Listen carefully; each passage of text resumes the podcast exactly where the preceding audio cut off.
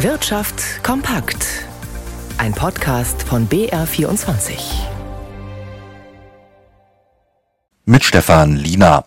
Um die Gasversorgung für den kommenden Winter zu sichern, sollen die Erdspeicher zum 1. November zu 95 Prozent gefüllt sein. Das war in diesem Jahr schon Ende September erreicht. Dazu kommt, der Verbrauch fällt bislang viel geringer aus als in der Vergangenheit.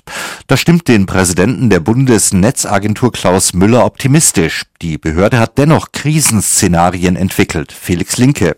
Ganz anders als im Vorjahr sind die Gasspeicher zu Beginn der Heizperiode in diesem Jahr zu 99 Prozent gefüllt. Außerdem ist der Verbrauch sensationell niedrig, sodass die Erdspeicher vorerst kaum leerer werden.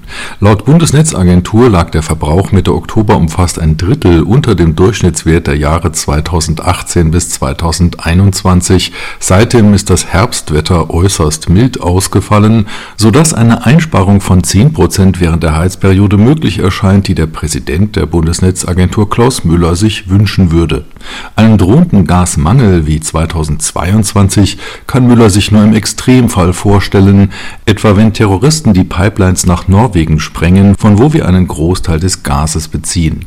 Ein Problem könnte auch sein, dass kein russisches Erdgas mehr durch die Ukraine nach Südeuropa geleitet wird. Falls dort das Gas knapp werden sollte, wäre Deutschland verpflichtet, EU-Partnerländer aus seinen Erdspeichern mitzuversorgen, was zu Lasten unserer heimischen Reserven ginge. Mit hoher Wahrscheinlichkeit werden wir laut Netzagentur diesen Winter mit dem Gas auskommen, das im Sommer gespeichert wurde.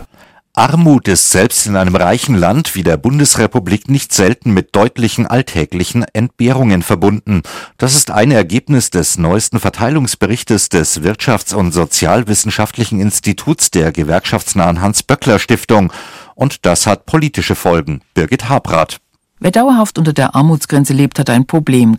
Er oder sie können sich oft keine neue Kleidung leisten. Laut der WSI-Studie konnten sich schon vor dem Inflationssprung 5% keine neuen Schuhe kaufen. Von finanziellen Rücklagen einmal ganz zu schweigen. Die Autoren haben für ihren Verteilungsbericht repräsentative Befragungen ausgewertet. Die Einkommensarmut hat demnach zwar von 2021 auf 2022 leicht abgenommen, ein Grund könnten die Hilfen während der Pandemie sein. Im Trend aber sei seit 2010 die Armutsquote spürbar angestiegen. Für die Betroffenen bedeutet das Verzicht, aber nicht nur. Darauf weist WSI-Expertin Dorothee Spannagel ausdrücklich hin.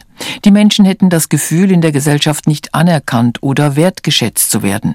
Und auch das Vertrauen in demokratische oder staatliche Institutionen sei geringer. Politikerinnen oder Parteien vertrauen teilweise bis zu 60 Prozent bei den dauerhaft Armen oder temporär Armen nicht mehr. Und da kommt dieser Aspekt rein, dass das tatsächlich so eine Gefahr für die Demokratie werden kann. Wer das verhindern wolle, müsse gegensteuern.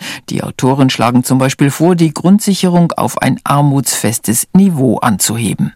Am deutschen Aktienmarkt ging es heute deutlich nach oben. Rigobert Kaiser in unserem Börsenstudio um. Wie viel konnte denn der DAX am Ende zulegen? 1,5 Prozent plus auf 15.144 Punkte. Der MDAX, der stieg sogar um 2,8 Prozent und auch der TechDAX, der war noch ein ordentliches Stück besser mit plus 1,9 Prozent.